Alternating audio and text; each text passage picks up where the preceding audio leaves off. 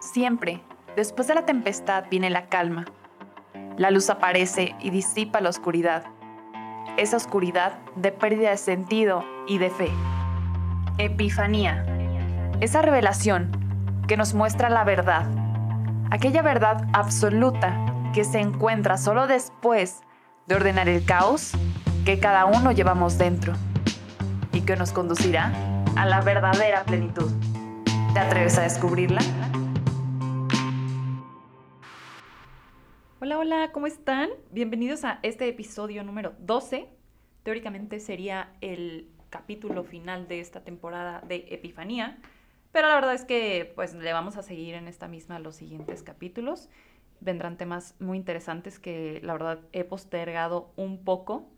Em, esta temporada la verdad ha sido como un sube y baja de situaciones, de circunstancias que me ha llevado a pensar cuál es el enfoque que vamos a seguir manteniendo para entropía. El día de hoy quiero compartirte algo muy importante porque hemos hablado acerca de estos proyectos, estos talentos que tenemos que poner al servicio. Pero el día de hoy voy a hablarte acerca del talento más importante. ¿Cuál crees que sea? El mejor talento es ser tú mismo. Y sé que en este cuestionamiento, en este, no sé, creo que son frases que escuchamos por todos lados y todos decimos como de que mm, el mayor regalo es, ser tú, bla, bla, pero es que de verdad si entendiéramos esas frases con la profundidad que están dichas, o más bien, todo depende de la persona que lo diga. Porque, a ver, yo me puedo encontrar dos tipos de personas. Una persona, ah, vamos a llamarle o ya saben que odio la palabra tóxica, pero bueno, vamos a llamarle una persona que emocionalmente todavía no ha trabajado ciertas cosas y todo. Entonces, si él dice esta frase de que pues yo soy así, se friegan y ser, ser yo mismo es mi don, porque lo escuché en un podcast de Débora Morales, ok, va. pero es muy diferente esta misma frase, cómo resuena en una persona que ha trabajado lo suficiente para conocerse, para sanar sus heridas, para encontrar sus talentos, su vocación, su... Ah, son tantas cosas las que engloban a una persona para descubrir la verdadera esencia de la persona, que ahí es cuando tenemos esta cierta diferencia, que es una delgada línea entre la arrogancia de decir exactamente esta frase, así soy y se friegan, a decir, a ver, yo trabajo constantemente en mi mejora. Y aquí también hay otra cosa, como el, el tema, por ejemplo, de todo el tiempo estar compitiendo con los demás para demostrar que no tengo idea. Creo que solamente nosotros deberíamos de ser nuestros propios competidores. Me tengo que esforzar todos los días para ser mejor que ayer y solo de esa manera voy a desarrollarme en mi máxima plenitud, en mi máximo potencial como persona para desde ahí poderme donar. Porque ahí va otra cosa. Cada persona es un don. Y si tú comienzas a verte como un don, es ahí cuando puedes explotar tu potencialidad.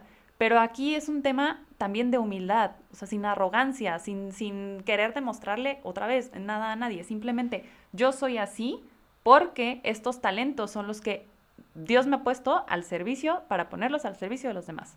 Entonces, hay ciertos eh, criterios que tenemos que tomar en cuenta. Y por ejemplo, yo les he hablado mucho, eh, a mí me encanta hablar del corazón, o sea, de verdad del corazón, o sea, en, el sentido de que pues el, corazón es la brújula de la, persona, el corazón es el que nos guía y es en el que sentimos estas mociones que son las que nos van orientando para llevar nuestra vida a la plenitud.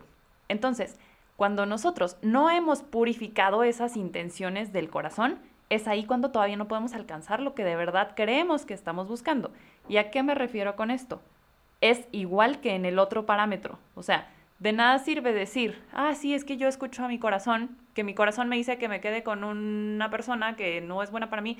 No, ok, escuchar al corazón también implica sanarlo, conocer mi historia, que eso es súper importante y es vital para poder tomar decisiones para nuestra vida y para tomar los pasos que siguen para nuestra realización. Tenemos que aprender a escuchar. Y aquí hay un proceso, o sea, porque también hay cosas que requerimos hacer para aprender a escuchar a nuestro corazón. Porque hay veces que el mundo te confunde. hay muchísimo ruido afuera. Ruido que te dice, tienes que tener éxito, tienes que tener una pareja, tienes que tener eh, cierta cantidad de dinero, tienes que tener una empresa, no sé, miles de cosas te puede vender el mundo. Pero cuando cuestionas realmente qué es lo que quieres tu corazón, no es nada más decir, ah, bueno, pues ahorita me pongo a pensar y, o sea, es un proceso. en realidad es un proceso bastante complejo, es un proceso de silencio, de, de introspección, de sanación, todo para lograr entrar en ti. Y ya les he dicho varias veces también, o sea, el entrar en ti muchas veces no es cómodo, al contrario, te va a sacar de tu zona porque te vas a dar cuenta que hay muchísimas heridas que sanar. De verdad, y creo que esto ya se lo había compartido. Em, una vez le pregunté a, a, la maestra Lupita Muñoz, que por aquí tenemos un episodio con ella, en mi curso de, en mi diploma de teología del cuerpo. Yo le preguntaba, bueno, más bien yo le afirmaba rotundamente y le decía, es que maestra, yo he llegado a pensar que el día que sane, o sea, como mis heridas, porque hoy conozco mi historia y sé lo que me duele y sé por dónde pasa todo, dije, el día que sane, yo creo que ya me morí. O sea, es como de que, a ver, ya cumpliste el juego, muy bien, tú, ya, pero es porque toda la vida me llevó como sanar mi historia, mi proceso y tal, ¿no? Y ella me dijo que no, que sí había esperanza. Y yo dije, bueno, pues vamos a creerle, ¿no?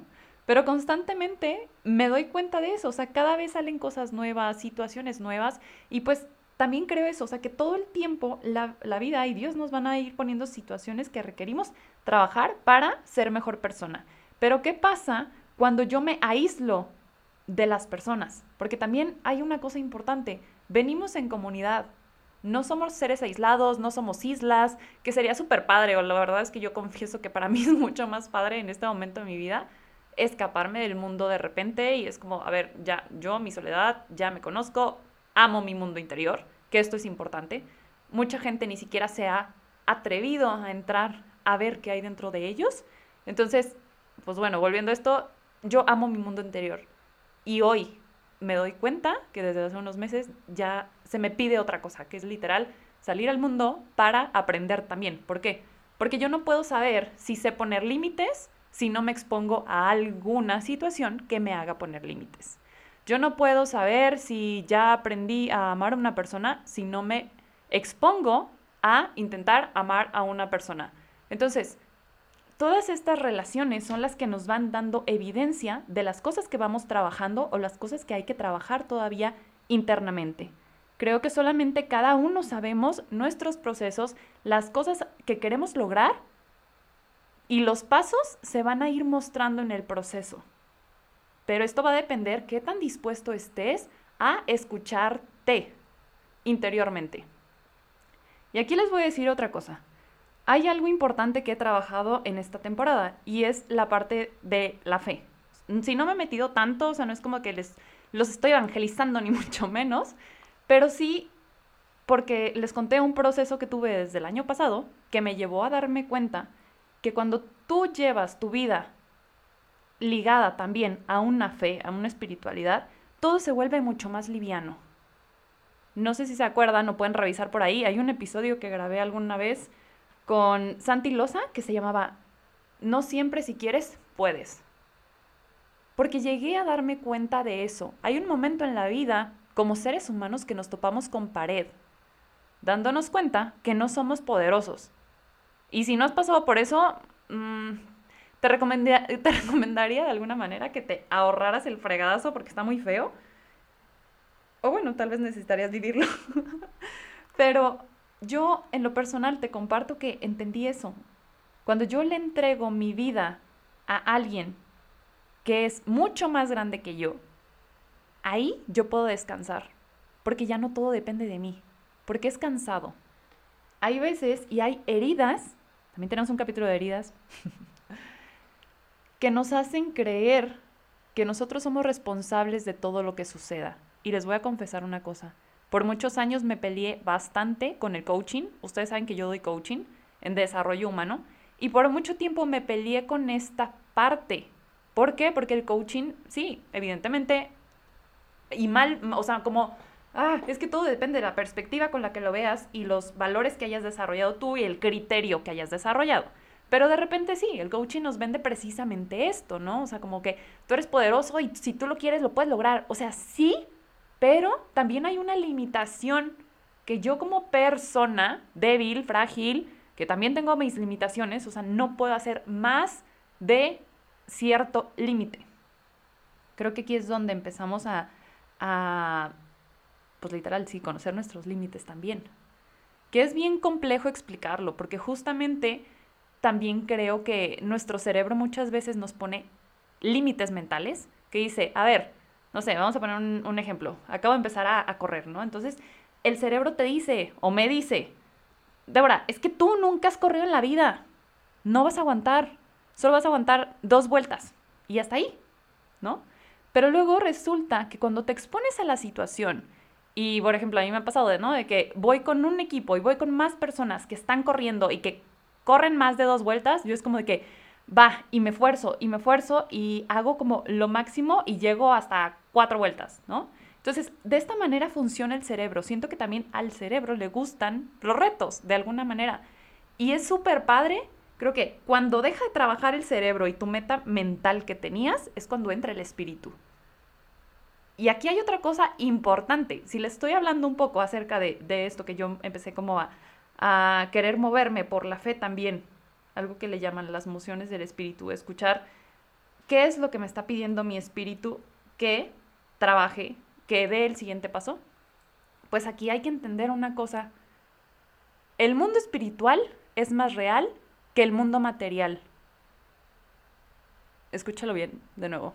El mundo espiritual es más real que el mundo material. Hay cosas que no vemos, evidentemente. Pero no porque no las veamos quiere decir, quiere decir que no existen. Nosotros somos seres con varias dimensiones y una de ellas es el espíritu. Y para mí pensar es el espíritu actúa cuando tu mente no tiene fuerzas. Llegaste hasta cierto punto, pero luego sale a flote la voluntad, sale a, flote el espíritu que te dice, va, tú puedes, y dale otra, y dale otra, y no pasa nada. Y aquí te invitaría a que te cuestiones en cuántas veces, en cuántas partes de tu vida ha sucedido esto una y otra vez que has tenido caídas, que has tenido pérdidas, que juras que no vas a superar, pero de repente pues algo sucede. A veces nuestras fuerzas físicas no alcanzan. Pero ahora sí te diría hasta por conveniencia, literal yo he encontrado que hasta por conveniencia me conviene creer. Creer en que hay algo más en quien puedo depositar mi confianza para lograr esas cosas que quiero. Y hoy quiero confesarles que, bueno, hay un nuevo reto que viene en mi vida, que me ha supuesto varias como encuentros emocionales. Creo que ya les había platicado, pero mi, tengo un tema cañón, aunque no lo crean, para hablar en público. Pero hace unos meses me inscribí precisamente a una audición para participar en un evento y en ese evento pues no quedé, ciertas situaciones sucedieron. Y ahora decidí inscribirme a otro que realmente es lo que yo quería. O sea, lo que yo quería y mi anhelo en la vida es dar una TED, una charla TED.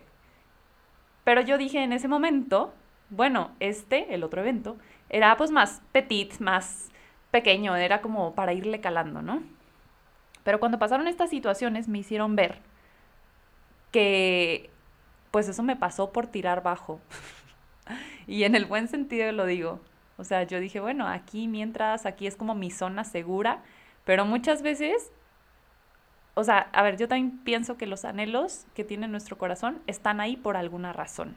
Entonces, lo que pasó, eh, no sé si fue un malentendido y todo, el punto es que no quedé en la otra audición. Pero se me abrió la puerta para audicionar para TED, que era en realidad lo que yo estaba buscando. Claro que yo me muero de miedo, hoy es 5 de mayo y mi casting es mañana. Claro que yo me muero de miedo, pero ¿saben qué? Lo más importante y lo más real que podemos tener es pensar que nosotros somos, igual que lo dije hace rato, nuestra propia competencia. a ver, yo sé que hay 130 personas que van a audicionar el día de mañana y creo que hoy empezaron a audicionar. Pero el día de hoy estoy tan clara y firme de mis convicciones y de lo que yo tengo que aportar como persona que digo, a ver, si quedo, bien, y si no quedo, no pasa nada. Gracias a Dios he encontrado como los canales para comunicar lo que yo quiero, que es por ejemplo Entropía, que es el canal próximamente que voy a sacar de YouTube, que de verdad me lo he pensado muchísimo.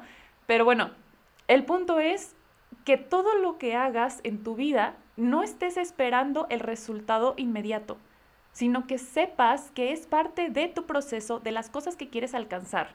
Entonces, número uno, es el cuestionarte qué es lo que quieres internamente. Acuérdate, más allá del ruido mental, de lo que te vende el mundo, ¿qué es lo que quieres tú? ¿Cuáles son los anhelos reales de tu corazón? Por eso a mí me gusta, por ejemplo, cuando hago coaching, siempre lo remonto a su infancia. ¿Por qué? Porque ahí es cuando éramos naturales, ahí es cuando todavía no había tantas heridas, no había tantos complejos, no había tantos miedos. Y es cuando realmente salía de ti el yo quiero ser astronauta, yo quiero ser lo que sea que sea, es perfecto. Por ejemplo, la verdad es que yo decía que iba a ser caricaturista. Obviamente no, porque soy pésima dibujando. Pero hay ciertas cosas también de mi personalidad que hoy vuelvo como a, retomar y digo, claro, es que yo quería esto. A mí me encantaban los medios de comunicación desde que yo tenía dos años. Veía una cámara y me ponía a bailar, hablaba a la radio. O sea, todo me da como indicaciones de las cosas con las que ya fui dotada desde el día cero de mi nacimiento, desde el día uno de mi nacimiento o desde antes incluso. Porque yo sí creo que todos somos pensados antes de nacer. Que todos tenemos algo importante que aportar a este mundo. Y aquí sí te invitaría también a ver, ¿qué sería el mundo sin ti? ¿Cuál es el, talento? ¿Cuál es... Em, pues simplemente por, por, existir ya haces este mundo especial. Y esto, de verdad a mí últimamente me da como mucha tristeza y claro que porque yo en muchos años lo viví, el tema de la autoestima, ¿no? O sea, de la falta de valía y todo. Entonces, creo que nuestra autoestima se empieza a forjar desde cuando me concedo, cuando me concibo como un don para los demás cuando te das cuenta lo importante que eres para las personas que te rodean. Pero para eso también hay que sanar. ¿Por qué? Porque cuando yo estoy dañado, no puedo ver lo que los demás quieren demostrarme a mí. Si yo estoy dañado y tengo un corazón roto y tengo heridas, pues haz de cuenta que es como un colador. Por más amor que te den, todo se va a escurrir y se va a salir y no hay dónde depositar ese amor que la gente te está dando. Entonces, por el lado que lo quieras ver, es importante trabajar en tu sanación, en tu conocimiento personal, saber hacia dónde vas caminando. Y saben, aquí también ah, de repente me ha costado un poco el explicarle a la persona cómo es que funciona el coaching del proceso que hago yo. Porque a mí me gusta trabajar mucho con la esencia de la persona. O sea, hay veces que llegan conmigo y de que, oye, Débora, es que quiero vender más o quiero ponerme esta meta y y luego ya es como de que, a ver, ¿y por qué quieres esa meta? Primeramente el tema es cuestionarnos, realmente, ¿es lo que quiero? ¿Por qué? Porque hay que ahorrar un fregadazo a una persona. Porque luego de repente conseguimos esos supuestos éxitos y nos damos cuenta que pues en realidad no era lo que queríamos. Por eso será importante también hacer un discernimiento constante de las cosas que estoy buscando para mi vida algo que me gusta también ponerle siempre es como el para qué. Siempre hay dos formas como operamos, o hacemos las cosas por amor o las hacemos por ego. Cuando son por amor, claro que están bien enfocadas y siempre tendrán una grande retribución. Y no me refiero solamente económica, hasta de realización y de muchas cosas. Pero aquí sí será importante que te cuestiones tú honestamente el para qué estoy buscando lo que estoy buscando, porque si no, hasta te cansas más. Hay algo que se me viene desde antes de, em, de empezar a grabar este episodio y es, en la palabra de Dios, eh, Él nos dice, mi yugo es suave. O sea, cargar con la cruz es suave y yo no entendía esto, o sea, decía, o sea, ¿cómo? Pues obviamente el sufrimiento, pues duele, ¿no? Pero es muy diferente un dolor consentido que un dolor solo por dolor. Entonces, Cuando tú tienes las cosas bien enfocadas, sabes a dónde vas, sabes para qué estás haciendo las cosas, a ver, no te digo que vaya a ser más fácil, o sí, puede haber estas dos sopas. Puedes que sea mucho más fácil para ti. ¿Por qué? Porque lo estás haciendo con naturalidad, porque sabes cuál es tu propósito. Cosa toda contraria cuando hacemos las cosas solamente por ego. No va a haber realización, no va a haber satisfacción, simplemente vamos a hacer por hacer las cosas y nos vamos a cansar de a gratis. Por eso, en lo personal te digo, a mí me gusta ya en, este punto de mi vida, literal, Dios, ¿qué necesitas de mí? Y dale, ¿sabes? O sea, ya, ya me cansé de estar luchando con mis fuerzas porque me cansé. Acabo de cumplir 30 años y de verdad, o sea, ya es como de que me harté como de querer seguir ciertos estándares. Y con esto tampoco me refiero a que hay que renunciar a todo, ni mucho menos. O sea, también entiendo que las personalidades de cada uno son muy diferentes que a mí me gusta pues experimentar y probar y pero así es mi personalidad. A mí me encanta tener como esta visión amplia de las cosas para poder, em, pues literal para que no me cuenten las cosas, ¿no? O sea, es como de que, a ver, sí, yo ya experimenté y esto y me gusta saber, así funciona mi mente. Entonces tú tienes que aprender a, aprender a identificar cómo es que funciona. Y justo ayer platicaba con una chava y me decía, es que la gente me critica, o sea, la chavita tenía 17 años. La gente me critica porque, pues de repente quiero, o sea, quiero estudiar diseño de modas, pero luego, mm, pues se me antoja también ser aeromosa y tal, ¿no? Entonces, a ver, aquí otra vez, tenemos la delgada línea. O sea, uno, hay personalidades que son así, que les gusta experimentar, que les gusta probar y total, a lo mejor ya que probó todas esas cosas, se da cuenta cuál es la que de verdad le llena el corazón o en la que verdad, de verdad puede aportar al mundo o que es buena o tal, pero no se va a dar cuenta hasta que no experimente a lo mejor todas esas situaciones. Y digo, tiene 17 años, tiene la oportunidad y la posibilidad, pero luego ¿qué pasa cuando escuchamos las voces externas, las voces del mundo, que nos dicen, no, enfócate, haz esto, haz el otro? O sea, creo que cada uno solamente sabe qué es lo que tiene que hacer. Las respuestas están adentro. Dejemos de buscar afuera lo que tenemos que voltear a ver en el interior. No todo es malo. No todos son heridas, no todas son em, cosas malas que nos va a revelar nuestro interior. Pues no, la verdad es que también hay, hay muchos frutos. Es doloroso tocar la herida, pero es literal como pues ponerle alcoholito para que sane en algún punto pero hay que empezar a, animarnos a tocar esas heridas, a sanarlas, a trabajarlas y a buscar ese talento en nosotros que es volver a hacerlo nosotros mismos. Que nuestro mejor talento siempre sea nuestra propia esencia y que brillemos tanto no para opacar a otros, sino para simplemente darle luz a los demás. Dejemos de ocultarnos solamente para no incomodar a otros. Ni modo. Si es en un buen sentido, hazlo y brilla, porque el mundo necesita. Necesita gente que brille, necesita gente que se atreva, que se apasione por las cosas que hace. Y a lo mejor tú tienes ese don el día de hoy que te está invitando a ser ese agente de cambio en tu sociedad, en tu salón, en tu trabajo, en tu mundo, lo que sea. A lo mejor esa persona que te critica es la que más necesita que tú empieces a, brillar y a ser la mejor versión de ti. Así que no te rindas, siempre vale la pena. Cuando te digan no, inténtalo de nuevo. ¿Por qué? Porque si tienes clara tu convicción, en algún punto vas a llegar. Solamente se trata de nunca dejar de intentarlo. Y bueno, esto es todo por el episodio del día de hoy, este episodio número 12. Nos escuchamos la próxima semana, ahora sí, con sorpresas para lo que continúa de esta cuarta temporada de Epifanía. Nos escuchamos la próxima semana. Chao, chao. Gracias por acompañarnos en este episodio. Si te gustó, ayúdanos a compartir en tus redes sociales. También a compartírselo a alguna persona que crees que le pueda funcionar. Y no olvides seguirnos en podcast.entropía en Instagram. Nos encantará leer tus dudas, sugerencias, comentarios o aquel eco que este episodio haya traído a ti. Recuerda que puedes escucharnos cada jueves y puedes seguirme en mi Instagram personal como dev con Nos escuchamos la próxima semana. Chao, chao.